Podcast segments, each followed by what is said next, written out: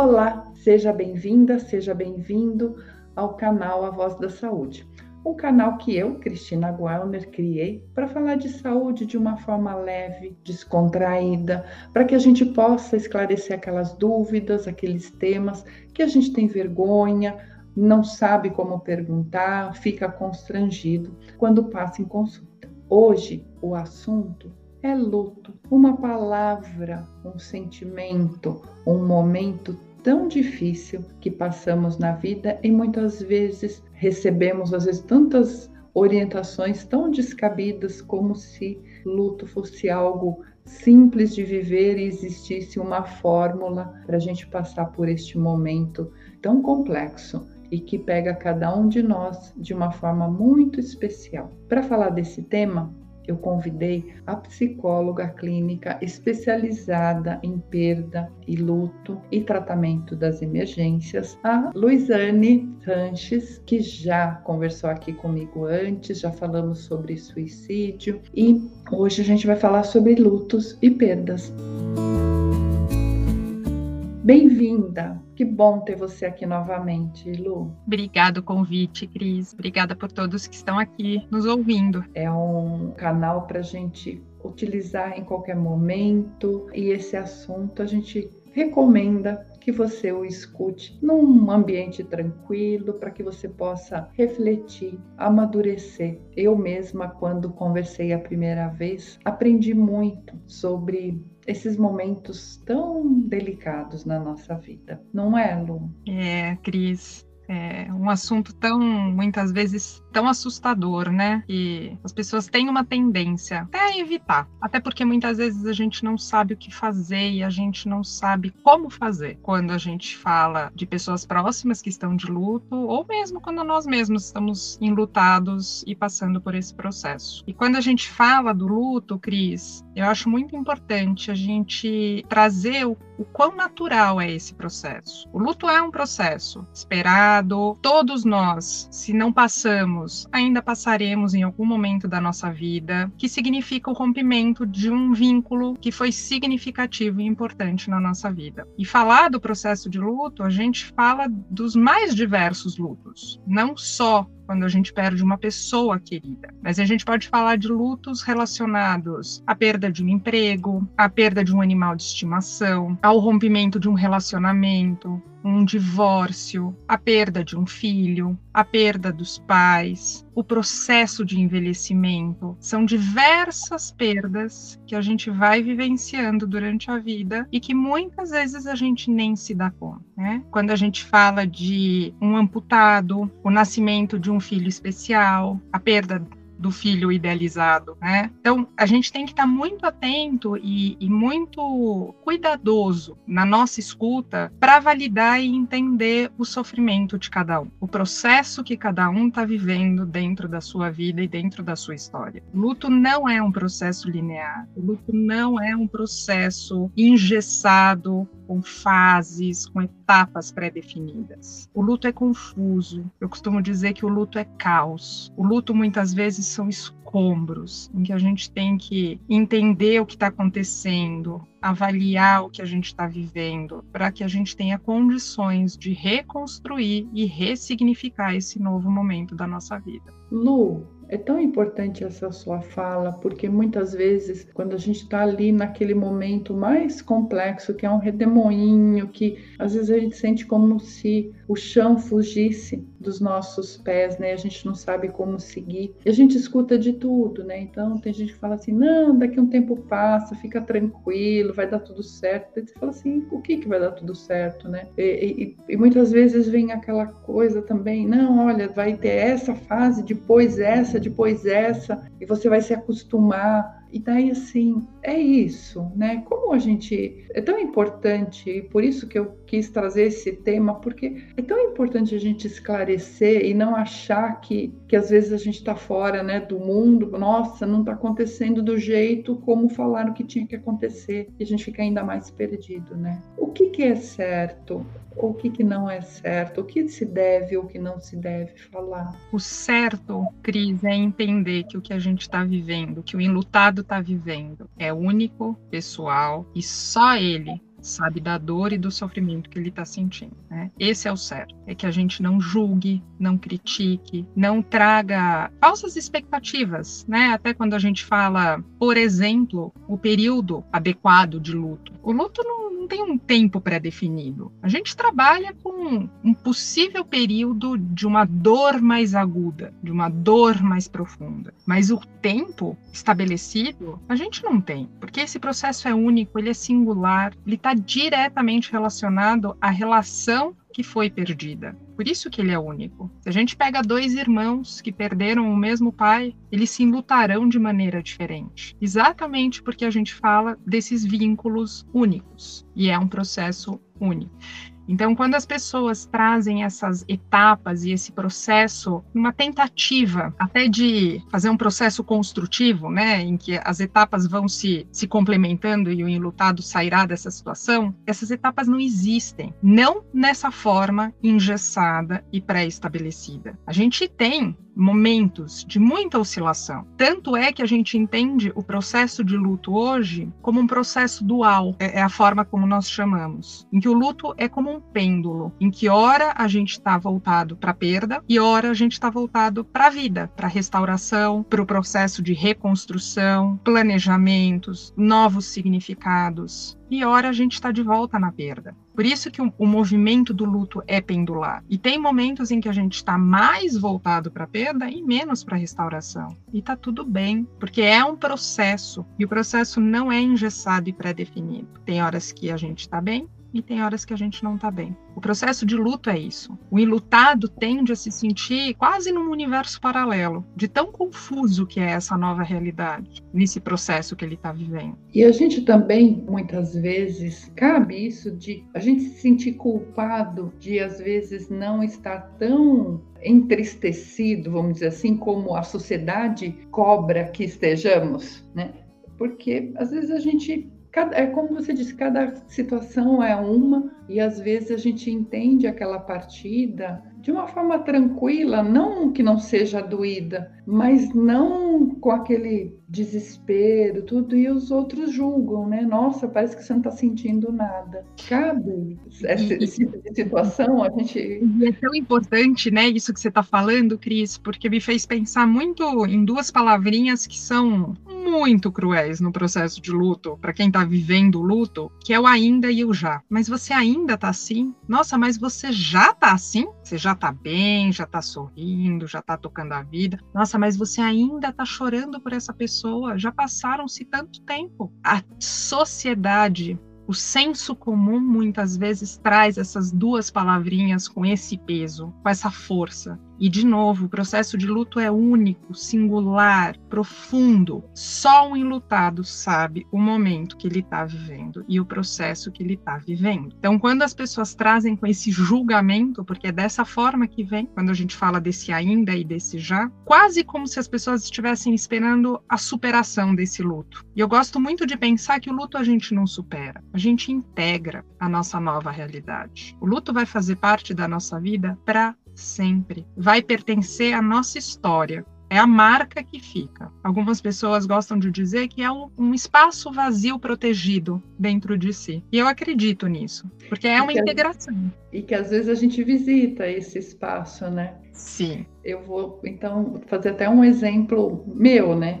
Daqui a poucos dias completará dois anos que a minha mãe faleceu. E ainda tem momentos que sim, eu choro bastante, né? Sinto a falta dela muito, é, mas ao mesmo tempo eu sei que foi o tempo dela. Eu sou tão agradecida por tudo aquilo, por tudo que eu vivi com ela, mas eu ainda choro, eu sinto muita saudade. E eu acho que tudo bem, né? Eu acho que tudo bem eu ter que eu chorar, eu tenho vontade, eu choro, eu não tenho, não, não posso mais chorar. Eu acho que tudo bem eu chorar. Tudo bem você chorar, Cris. Porque quando a gente fala de saudade, a gente fala de algo que nos faz falta, de algo que nos foi caro, de amor. E o luto nada mais é do que a, outra face da moeda para falar sobre o amor. E a gente só sofre, só dói, só se luta por aquilo que a gente amou, por aquilo que nos foi muito importante. E sim, tudo bem. Passarem anos e a gente ainda ter recordações, momentos, lembranças e que nos emocione e que nos toque. Porque tem. Às vezes passam-se 10 anos e a gente revisita aquela caixa de fotografias. E aí vem tantas lembranças, tantas memórias, e aí todo mundo se emociona, alguns dão risada, outros choram, outros compartilham, né? Pensando é, mais de uma pessoa revisitando essa caixa de fotos, e é o processo, e tá tudo bem. É a parte da história que faz parte da vida de cada um.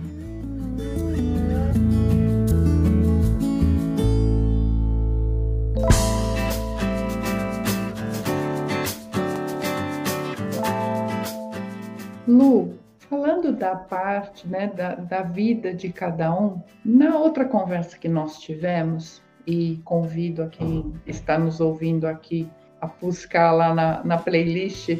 Nós falamos sobre suicídio numa outra oportunidade e foi muito interessante também quando você trouxe dos sobreviventes, né, do suicídio, que também são enlutados, né? E como é, é como a gente deve talvez entender, não sei se a palavra é o entender, mas olhar para essas pessoas que passam por um por uma experiência tão difícil, né? Próprio nome traz isso, né, Cris? Quando a gente teve a conversa sobre, até por conta do Setembro Amarelo e para falar um pouco da prevenção do suicídio, não tem como a gente não falar sobre esses sobreviventes, que são esses enlutados pelo suicídio. E pensando nesse nesse momento que os enlutados vivem, quando você falou a palavra entender, é entender o tamanho e a, a dimensão desse sofrimento e dessa dor que cada um está sentindo e está vivendo. Não que a dor a gente mensure, porque a gente não mensura, mas a gente respeita e reconhece e valida a dor do outro, independente do que a gente acredita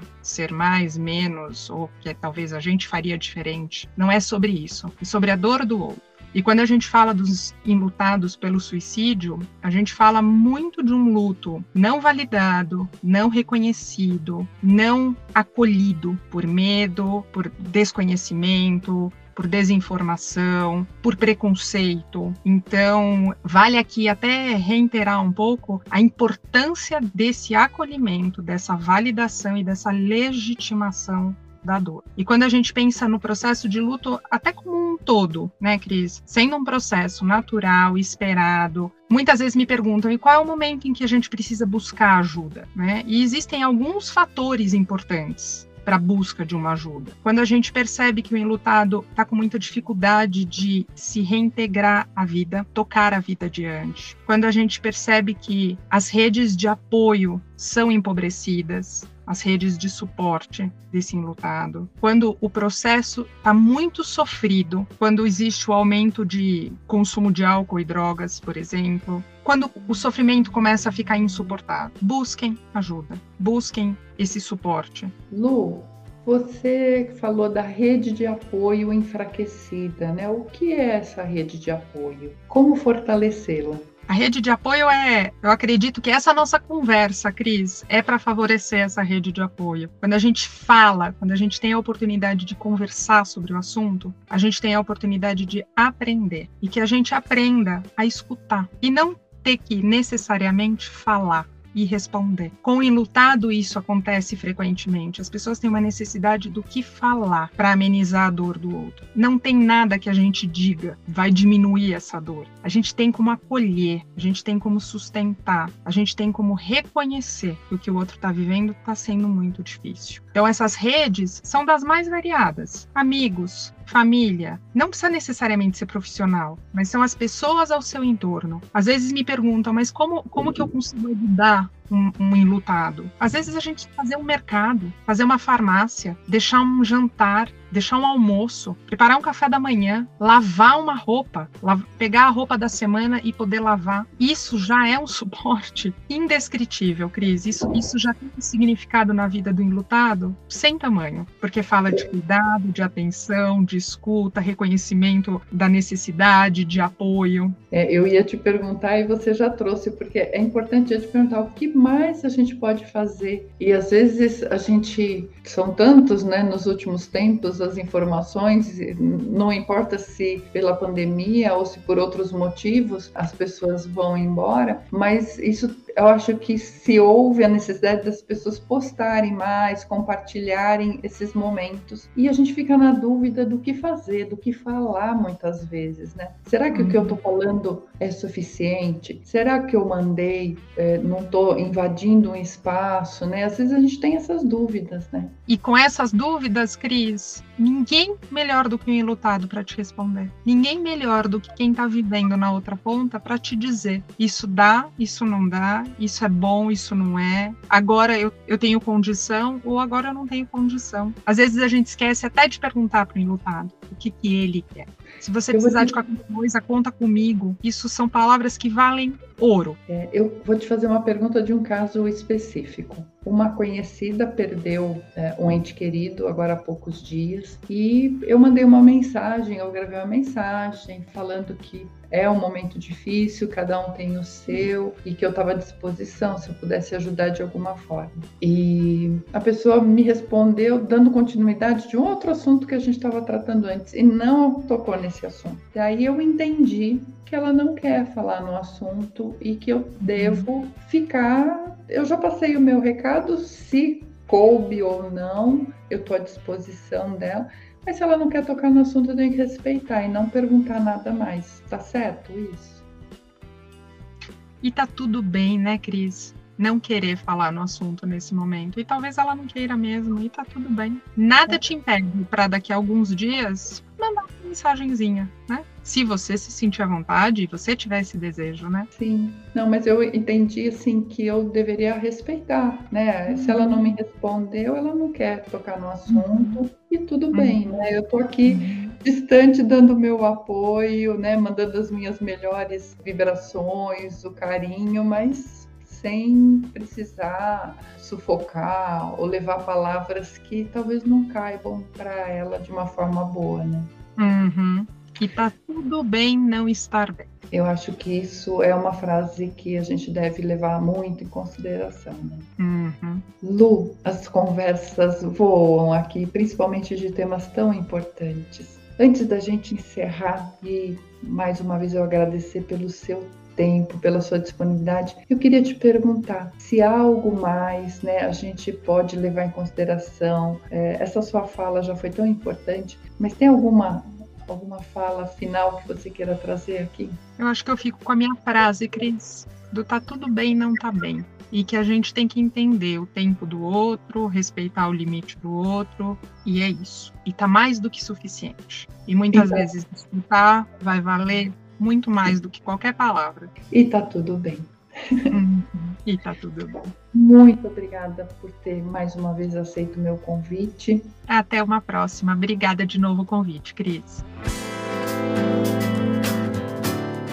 Quero convidar quem chegou até aqui, está aqui nos escutando, se inscreva no canal, acompanhe os nossos episódios, sempre falando de saúde, de bem-estar, de uma forma acolhedora, querendo levar momentos agradáveis, momentos de reflexão a quem pudermos ajudar. Mais uma vez, obrigada e até uma próxima.